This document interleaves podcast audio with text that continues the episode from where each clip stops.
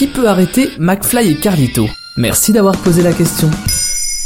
Déjà, qui sont-ils? Deux meilleurs amis qui se connaissent depuis les bancs du lycée où ils feront les 400 coups avec leur bande de potes, du genre concert sauvage en pleine récré. David Koskas et Raphaël Carlier. Oui oui, comme le fils de Guy Carlier. C'est bien d'amuser les camarades, mais les deux potes, eux, ils veulent divertir la France entière. Dès 2003, une fois le bac en poche, on leur donne une place dans une émission de métal sur la radio Le Move. Présenté donc par McFly et O'Connell, l'ancien pseudo de Carlito. Ok, et à partir de là, c'est le succès quoi. Bim Eh bien, pas vraiment. Avant d'en arriver là où ils sont aujourd'hui, Raphaël et David vont bourlinguer. Et même s'ils ont des contacts qui sont souvent là au bon endroit, au bon moment, ça ne va pas forcément décoller pour eux. Dix ans après leur début radiophonique, les deux compères changent de média et créent leur propre émission qui durera trois saisons, le Fat Show, sur l'énorme TV, une petite chaîne câblée d'humour. En parallèle, ils investissent également Internet et se retrouvent dans le collectif Golden Moustache qui a fait les belles heures du sketch français sur YouTube. Sans qu'il n'y ait vraiment de raison, aucune de ces tentatives ne trouve réellement son public. C'est alors que Pierre Cross, leur collègue youtubeur, leur souffle l'idée de lancer une chaîne en duo. Pire, persuadé de leur potentiel, il les harcèle par texto pour que ceux-ci s'exécutent. Et le 7 novembre 2016, eh ben, ils s'exécutent. C'est décidé, ils posteront une vidéo tous les dimanches matins sans faute, hors vacances scolaires pour passer un peu de temps avec leurs enfants. Et oui, après tout ce temps à barouder, ils ont déjà la trentaine et une famille à nourrir. Pour ça, ils seront les premiers youtubeurs à recevoir un salaire fixe de leur agence. Fou, non? Non? Cette fois, leur complicité et leur énergie sont pareilles, plus quelques invités prestigieux pour attirer les curieux, fait mouche. Des jeux, de l'impro, des défis incroyables, du sport, des sketchs, des canulars, du stand-up foireux, du nudisme, le duo est une machine à concept. Ils repassent le bac, jouent du Shakespeare dans un théâtre en improvisant le texte, achètent une maison pour un gage perdu, etc.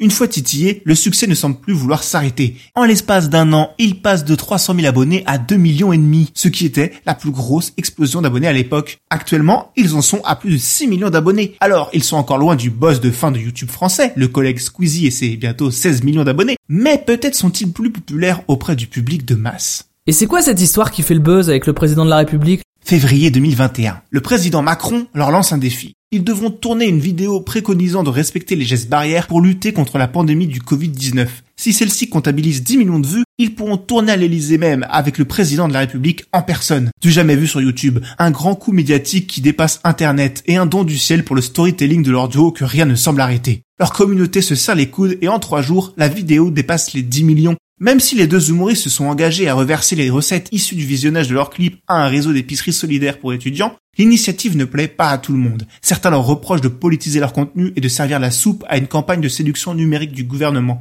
et à un probable candidat des élections présidentielles de 2022. Évidemment que c'est politique, évidemment que c'est malin, il y a les élections dans un an, et, en même temps... Leur but, créer l'événement à tout prix, repousser les limites du divertissement tout en gardant la fraîcheur qui a su fédérer leur public. Un véritable exercice d'équilibriste sur un média internet qui peut vite descendre ce qu'ils portaient au nu la veille. Mais pour l'instant, ils mènent leur barque à la perfection. Et après un concours d'anecdotes avec Emmanuel, les deux galurons ont déjà trouvé leur prochain défi. Traverser la Méditerranée à la rame. Maintenant, vous savez, en moins de 3 minutes, nous répondons à votre question. Que voulez-vous savoir? Posez vos questions en commentaire sur les plateformes audio et sur le compte Twitter de Maintenant Vous Savez Culture.